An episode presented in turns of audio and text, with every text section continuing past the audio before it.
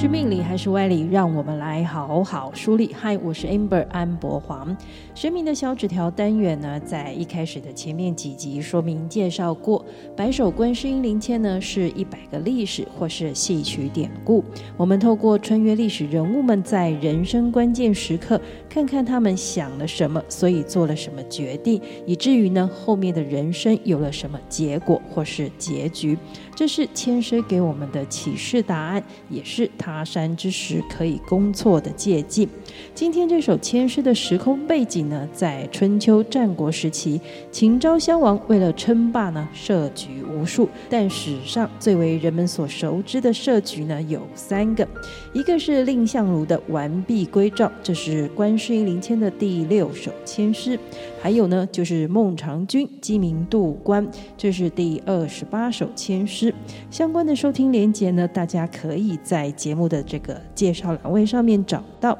而今天的这第三个设局，楚怀王入秦武关，让我们看到的呢，是一个满手好牌、大牌、资源满满的大王，怎么会输掉了大好江山，最后还客死异乡呢？现在就让我们一起来打开这神明的小纸条，一同穿越来到楚怀王的秦武关吧。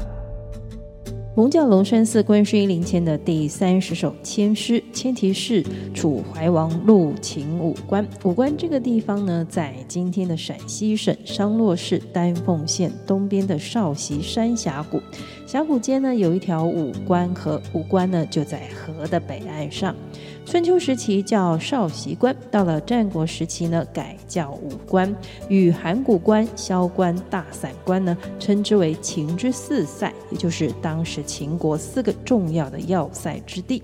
这首千诗里呢，楚怀王入武关的设局人是秦昭襄王，他是战国后期呢秦国非常重要的一位国君，在位期间长达了五十五年。蔺相如的完璧归赵，在时间轴上呢，是这三个设局里面最早发生的。秦昭襄王发出了邀请函，说啊，自己愿意拿十五座城池呢来交换和氏璧，请赵惠文王到渑池一会，大家来商讨如何完成这笔交易。这个鸿门宴和交换协议呢，其实并没有完成的，因为啊，本来呢，秦昭襄王就不是真的要交换的。但是小小的赵国赵王不但识破了这个局啊，最后呢还完璧归赵。赵王能全身而退，关键在身边有蔺相如这样一位人物。所以啊，这次的设局呢，秦昭襄王呢并没有讨到便宜，严格来说呢是场失败的设局。再次设局呢，就是齐闵王派孟尝君到秦国。秦昭襄王本来是想说啊，把孟尝君留在秦国当宰相的，想到自己。能得到一位享有盛名及才干的人才，必然呢是对国家施政很有帮助的。但是呢，因为被身边的臣子们所阻挡，反过来呀、反而是把孟尝君给关了起来。孟尝君身边的食客呢，使出了鸡鸣狗盗这些旁门左道招数，才让孟尝君一行人呢能脱离险境，安全回国。这次的设局，严格说呢，也还是没有成功的。但为什么这第三个局呀、啊，发出去给楚怀王的邀请函，楚怀王难道不知道有前车之鉴，所以才去赴约的吗？而已经有两次的前例，为什么楚怀王去赴约还会这么的不不设防呢？这真的是秦昭襄王棋高一招，技高一筹吗？现在就让我们来看看聪明一世、糊涂一时的楚怀王是如何的步步入局，最终把自己困在了死局里。楚怀王姓谧，世雄，名怀。他的父亲啊是鼎鼎大名的楚威王。楚威王留给继位儿子的呢是历经六十年生养、疆域规模来到最大的楚国。可以说啊，从长江的中下游以及众多支流的淮河流域呢，都是楚国的版图。苏秦呢，曾经对楚威王报告国家的势力说：“西有黔中乌郡，东有夏州海阳，南有洞庭苍梧，北有晋塞浔阳，地方有五千余里，带甲百万，车千乘，计万匹，粟之十年，此霸王之资也。”楚怀王刚即位的时候啊，魏国以为新手上任这个好欺负，于是呢就趁机伐楚，攻打行山。当时的楚怀王呢，派了宰相邻的昭阳前往应战，打败了魏国，拿下魏国八座城池。楚怀王十一年的时候呢，他与燕国、韩国、魏国联合起来要进攻秦国，但是这场函谷关之战呢，并没有获得胜利。不过，因为楚怀王有整合其他联盟国的实力和影响力，虽然没有战胜秦国，但也让他声名大噪，成为战国时代的一方霸主。但就在楚怀王十六年的时候呢，秦国的说客张仪他来到了楚国，向楚怀王呢提出了一个交易。他说啊，秦国呢愿意把之前啊从楚国抢来的六百里商于之地呢。还给楚国，而且呢，还提出秦楚两国呢应该要缔结友好邦交，大家呢好有个互相照应，而条件呢就是要楚国跟齐国断交，这呢不能不说是秦国的防范未然。秦、楚、齐三大强国的形势呢，是一种恐怖平衡。但是，万一楚国和齐国是联手起来的话呢，那绝对不是秦国是可以招架得住的。因此，先下手为强。所以，张仪使出这招呢，诱之以利，离间楚齐外交关系。六百里的商于之地呀、真的是非常大的诱惑。楚怀王呢，挡不住的答应了，跟齐国一刀两断后呢，却是只拿到了六里地。张仪硬是耍赖的说，当初讲的就是只有六里地这么多啊。堂堂楚国大王怎么忍得下被忽悠的这一口气呢？于是呢，便派屈盖为大将，冯侯丑呢为副将，率领十万兵马西出去进攻秦国，去讨公道了。但是这一仗啊，不但是没有出口怨气讨回公道，竟然还被打得落花流水。屈盖大将被俘，士兵呢被斩首八万。楚怀王是不甘示弱，再召集兵马。他这个有钱真的是就可以这样任性，就再去打人家一次。但遭骗受气，忙着打人的楚国后门却遭韩魏两国偷袭，而疲于应付，只好呢去把这个攻打秦国的兵力给撤回来。结果不但六百里的商于之地没有拿回来，连汉中之地呢都被秦国夺走了。原本打仗呢是要去出口怨气的，但是楚国先败于丹阳，再败蓝田，接连打仗失败呢，使得楚国国力是一落千丈了。这时候秦国啊，对于自己大大的惹毛了楚国呢，还是有一些顾忌的。于是呢，就抛出了橄榄枝，说啊，自己愿意把半个汉中呢还给楚国，咱们大家呢还是兄友弟恭的恢复友好关系吧。但是楚怀王觉得啊，自己可是没有那么好哄骗啊，开出条件说，我不要汉中的地，给我张仪就可以。张仪到了楚国国都郢都之后呢，贿赂楚怀王的亲信靳尚为自己说好话。靳尚呢，于是对楚怀王分析说啊，我们两国呢，好不容易停火啊，重修旧好。如果大王这会儿呢，又把张仪给杀了，惹得秦王生气，那咱们两个国家的关系又要破裂了，可能呢，又要招来了战乱。其他国家看到我们这样的两国又要打仗的情况之下呢，也很可能在背后算计着我们。楚怀王听到了这样的分析啊，心里就有那么一点犹豫。接下来呢，他的宠妃郑袖啊，又甜言蜜语的糊弄了一堆说法。这下原本气不过张仪的楚怀王啊，竟然把张仪当成了良师益友、贵宾对待了，最后还放他回去了秦国。这时啊，从齐国回来的屈原得知此事，直面怀王说：“为什么不杀了张仪呢？”这楚怀王才突然好像醒过来一样，垂心肝的万分后悔，派人去追杀。但是张仪早就远走高飞，不见人影了。我们话说回来啊，其实呢，楚怀王和秦昭襄王可是有亲戚关系的。楚怀王呢是秦昭襄王的老丈人，也许因为这一层关系，再加上外在的客观因素，让楚怀王判断呢，秦昭襄王的邀请见面应该不具有什么危险性，不认为呢自己是会被设计陷害的。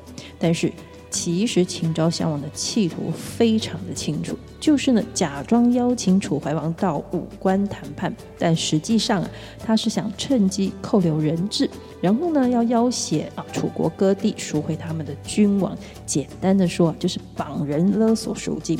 只是呢楚怀王被扣在秦国，但楚国却拒绝答应秦国的割地赎人条件。我们不知道呢，去赴约的楚怀王是太过于自信了，还是人老啊头脑不好使了，既没有纵观局势，又听错建议。因为呢，当时曾经是有人跳出来劝楚怀王说不要接受邀请的，这个人呐、就是屈原。他说秦国是一个像狼虎一般的国家，不能让人相信，不如不去。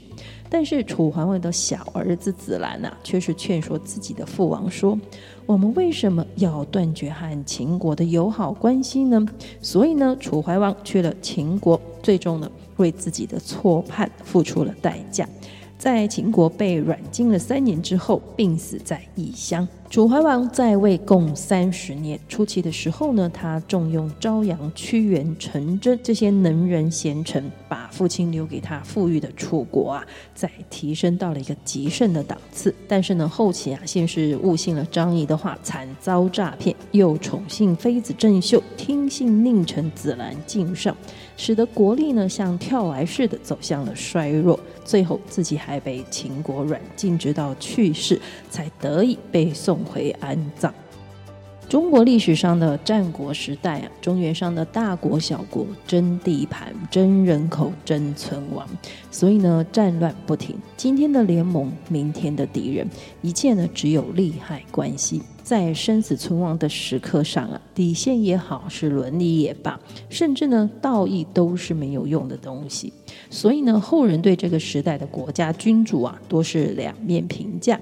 比如说，大家应该都觉得这个秦昭襄王实在太会设局诈骗了，做人可说是一点诚信都没有。但是兵不厌诈，如果一场精心设计的骗局就能请君入瓮收割利益，为什么还要死伤人命、砸国家大钱去打仗呢？所以不是只有刀枪铁血、拳头大的可以赢。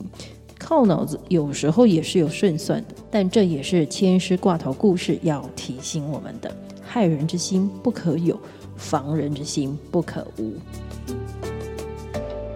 我们来看这第三十首签诗：劝君切莫向他求，似鹤飞来按箭头。若去采薪蛇伏草，恐遭毒手也堪忧。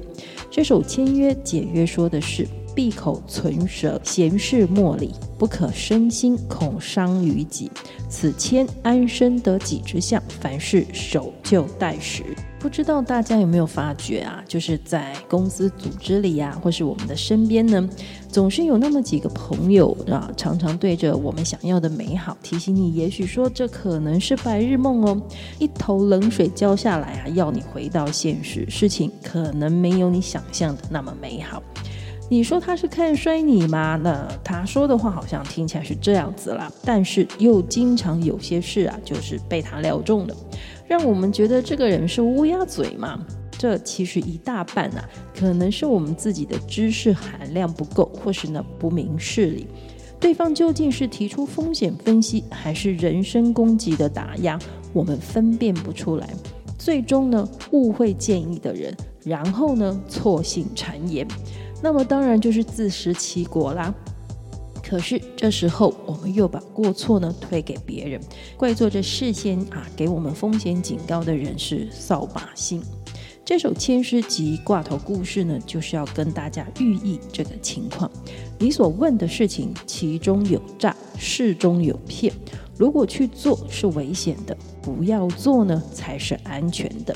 而且呢，周围已经有人给你分析建议了，但是你得听得下去，因为呢，我们人呐、啊，常常比较喜欢听是认同自己跟自己在同一边的话。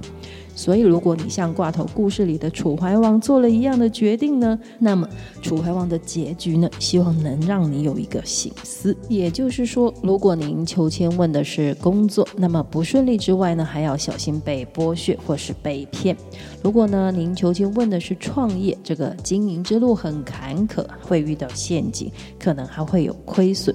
如果问的是感情呢，交友要小心，以免受骗。如果问的是感情，但是是还没有对象的话呢，那么现在不是去求感情的时机点。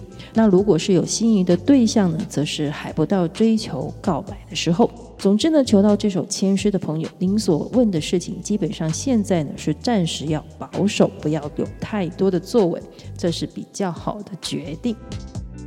今天神明的小纸条签诗的故事呢，就跟大家聊到这里了。神明的小纸条是神明慈悲的回应我们人生的提问，给我们人生历程的启发。我们后续还有很多签诗故事要跟大家分享。如果您觉得意犹未尽，请记得按下追踪或关注，节目更新呢就会马上通知大家。接下来第三十一首千诗达摩面壁，神明这一次又要借由千诗故事给我们什么样的人生寓意呢？算你好命，神明的小纸条，我们下次再传小纸条讲千诗故事喽，拜拜。